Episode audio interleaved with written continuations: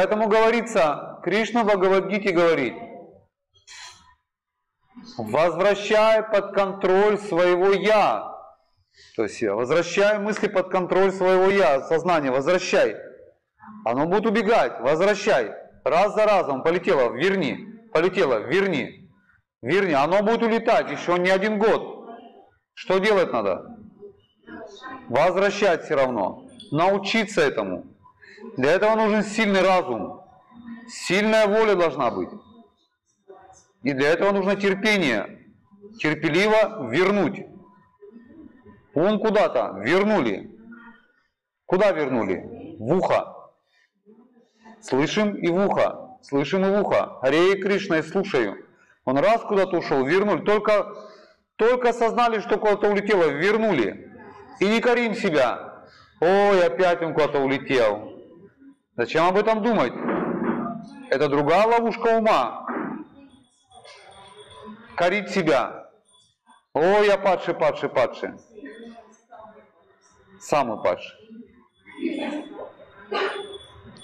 Просто слушаем, возвращаем, слушаем, прилагаем усилия.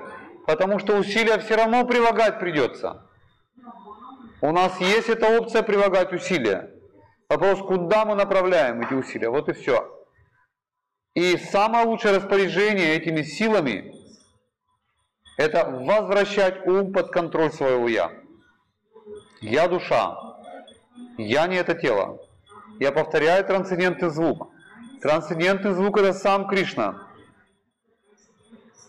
Это он сам. Это сложно понять, как это он сам. Это так же, как мое имя. Это я сам и есть. Мое имя от меня не отлично. Такой можно пример привести самому себе. Если кто-то говорит о моем имени, я сразу раз туда. А во мне говорят. Не о моем имени говорят, а обо мне в виде имени, да? Не отлично от меня имя.